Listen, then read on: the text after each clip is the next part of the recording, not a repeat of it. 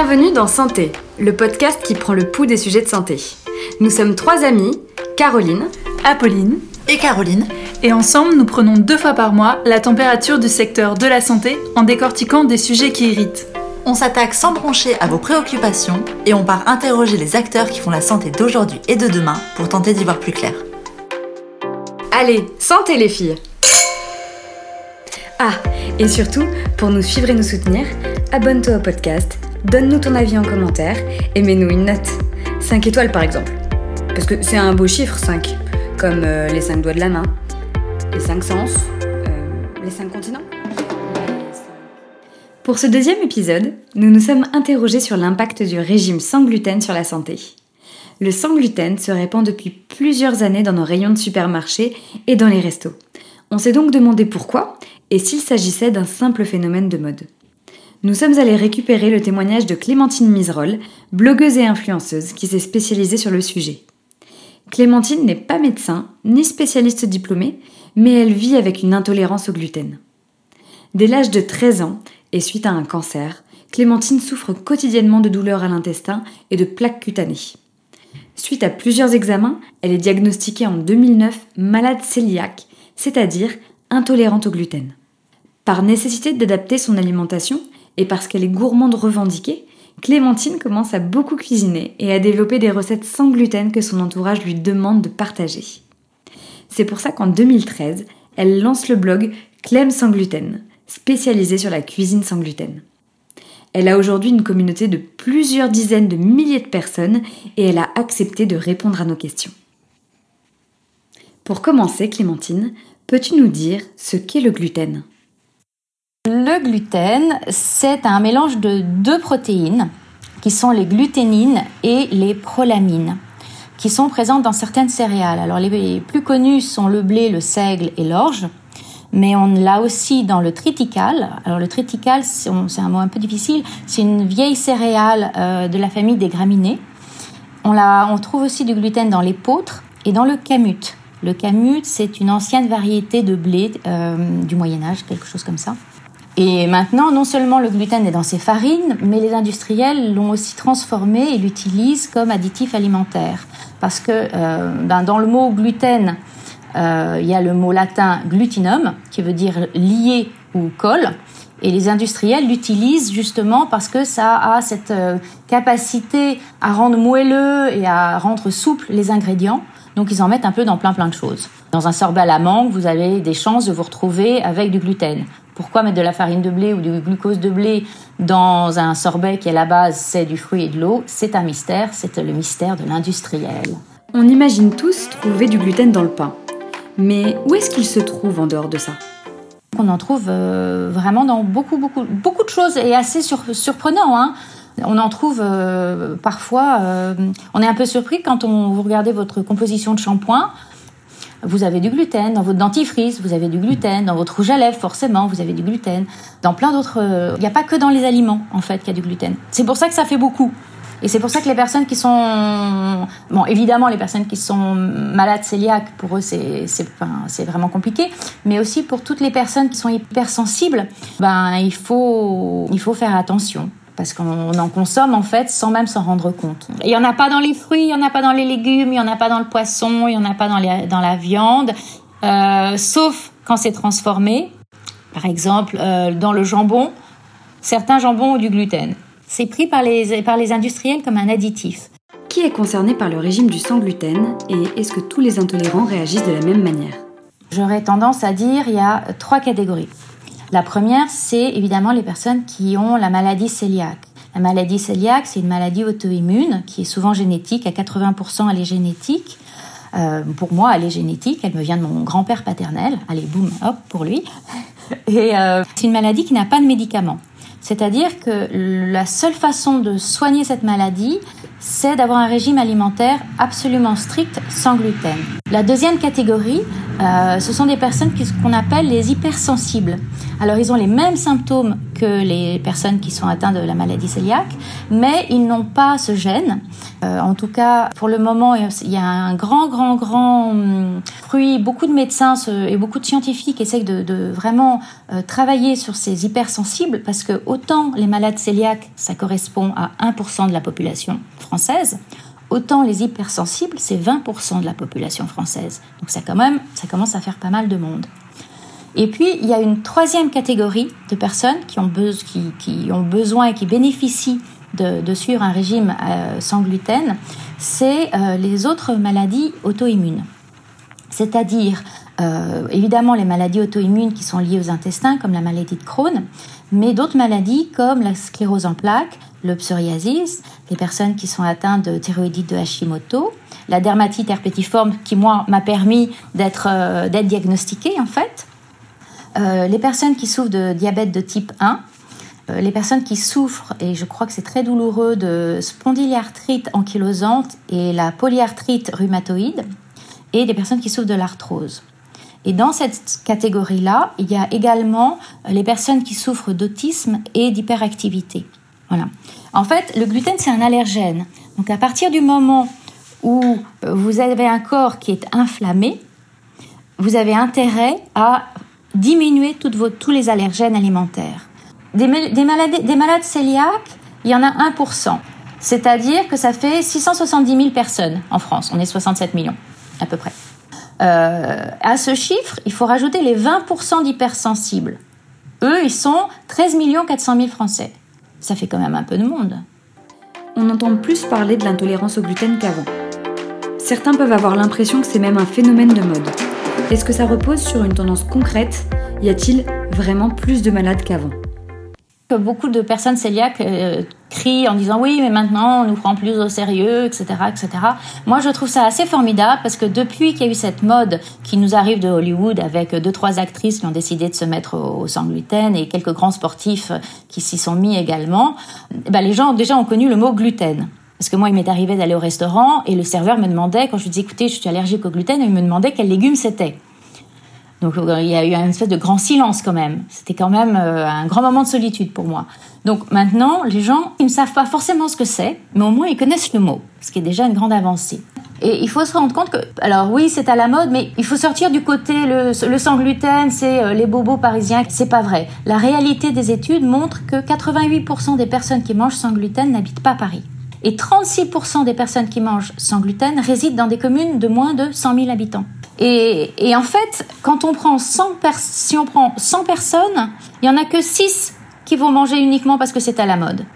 C'est rien 6 personnes sur 100. Peut-être que euh, il y a 5 6 ans quand ça a commencé à faire euh, la une des magazines, on s'est dit ah bah tiens, je vais faire je vais faire euh, je vais manger sans gluten, mais non, les vrais les personnes qui gardent et qui continuent de consommer sans gluten et il y en a beaucoup en France, ça c'est une vraie population et, et c'est pas du tout euh, les bobos parisiens qu'on imagine. Euh, c'est pas la réalité. Ça, c'est le fantasme des couvertures de magazines, en fait.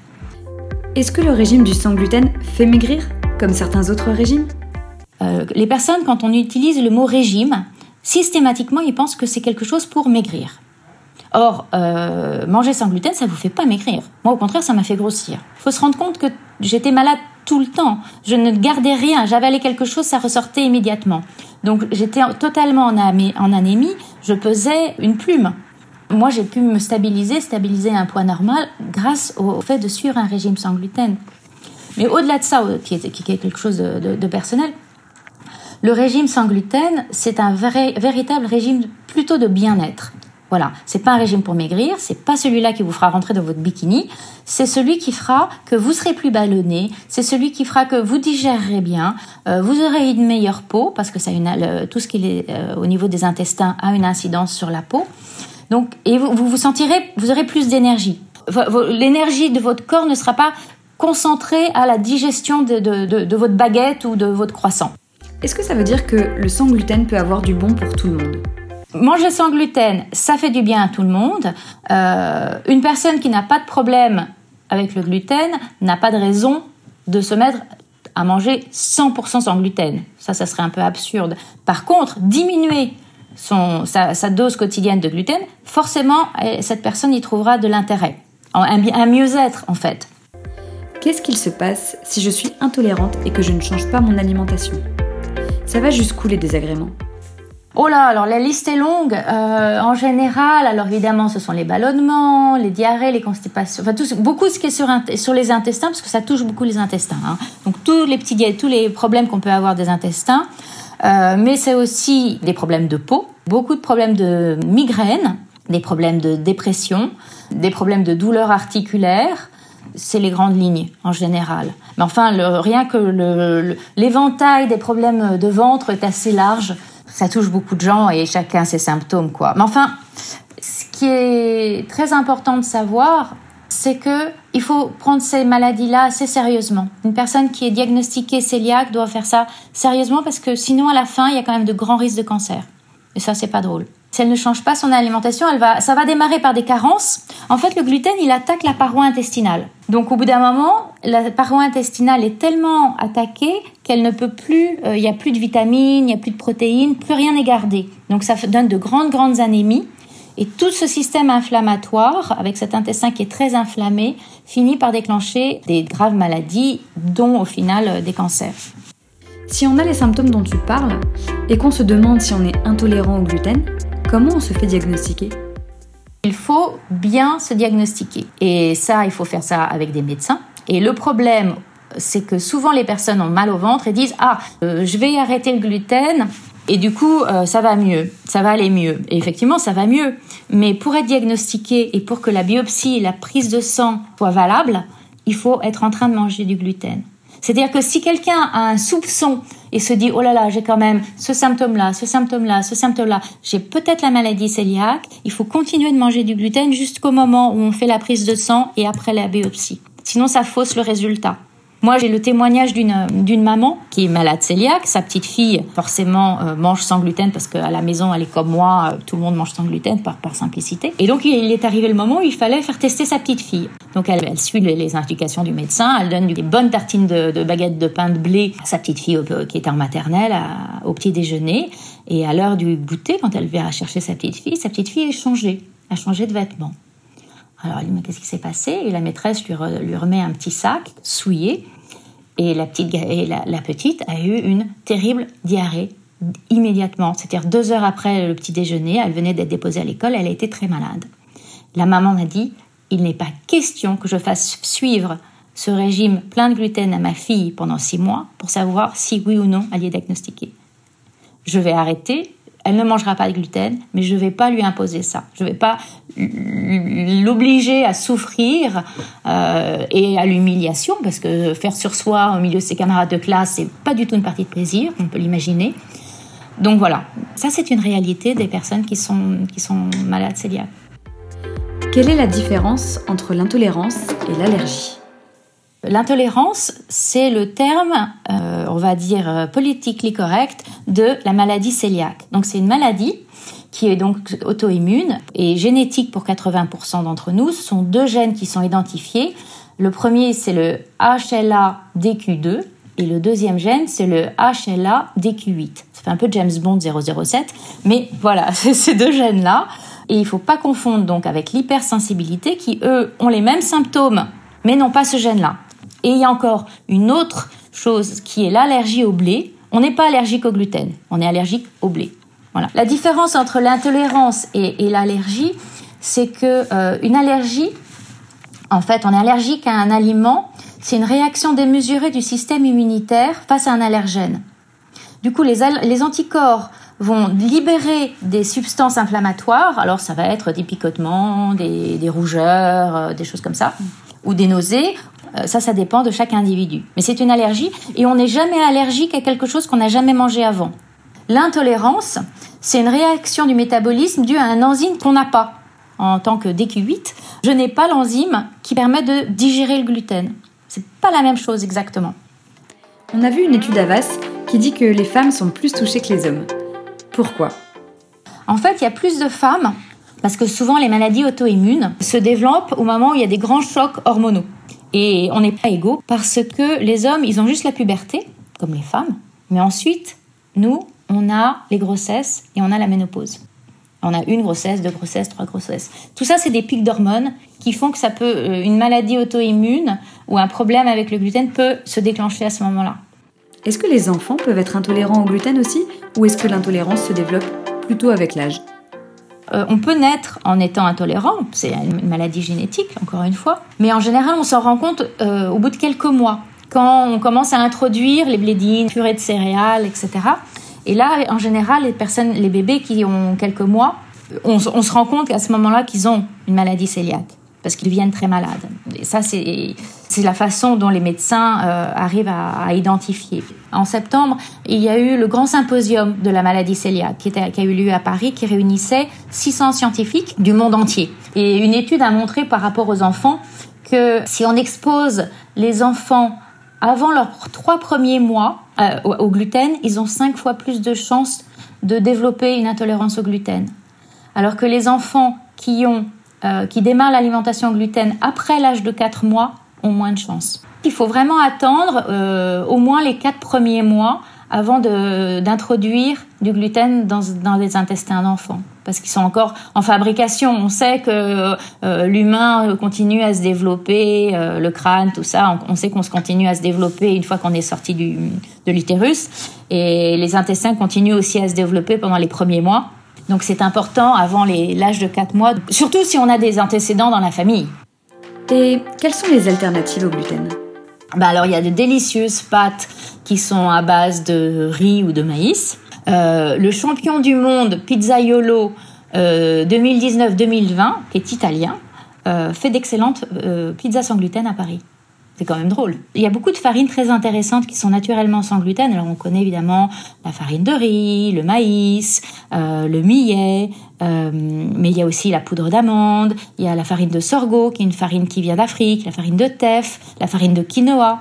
Il y a vraiment des belles saveurs, des belles couleurs, des belles textures qui font des gâteaux absolument merveilleux et qui sont très différents du, côté euh, du classique euh, farine de blé, mais même en couleur. Euh, vous mettez de la farine de millet dans un gâteau, il va être doré, il va avoir une belle couleur jaune pâle. Enfin, c'est, ça n'a rien à voir avec la farine toute blanchâtre de la farine de blé. C'est tellement plus joli. les galettes de sarrasin, franchement, une galette de sarrasin, vous allez en Bretagne, vous mangez, ça a une belle couleur, ça a une belle texture. Est-ce qu'on peut guérir de l'intolérance au gluten? C'est ça le problème. Le problème de cette maladie, c'est que c'est une maladie qui n'a pas de médicaments. On espérait avoir un vaccin qui puisse faire une sorte de, désensibilisation, mais, malheureusement, au dernier symposium, les nouvelles n'étaient pas, pas excellentes. Ça n'avait pas réussi à passer euh, les, nouvelles phases de, de test. Donc euh, voilà, on, on attend. À partir de quel moment on sent les effets d'une alimentation sans gluten dans notre corps? Oh, assez rapidement, je dirais euh, un mois. Si vous s'il n'y a pas une maladie, s'il n'y a pas une, hypersensibilité, si, c'est vraiment juste euh, euh, je suis en bonne santé, mais quand même je me sens un peu ballonnée, j'aimerais bien arrêter d'être ballonnée après le déjeuner, là ça va être très rapide. Là ça va être en, quelques jours. Ce que je veux dire, c'est que mais pour quelqu'un qui a vraiment une maladie auto-immune, pour que le corps entier se soit désintoxiqué du gluten, il faut quand même quelques temps. Un grand merci à Clémentine d'avoir partagé avec nous son expérience d'intolérante au gluten et de nous avoir éclairé sur ce que c'est et sur les alternatives possibles. Si elle a piqué ta curiosité ou si tu cherches des recettes, rends-lui visite sur son blog Clem sans gluten ou sur ses réseaux sociaux. Merci aussi à nos amis musiciens du groupe 10 de Der qui nous ont composé cette douce musique que tu as pu entendre tout au long de l'épisode. Merci à toi qui nous as soutenus sur les réseaux. On te dit à bientôt, car d'ici 15 jours sortira notre prochain épisode sur les effets du sport sur notre santé. D'ici là, prends soin de toi et surtout, santé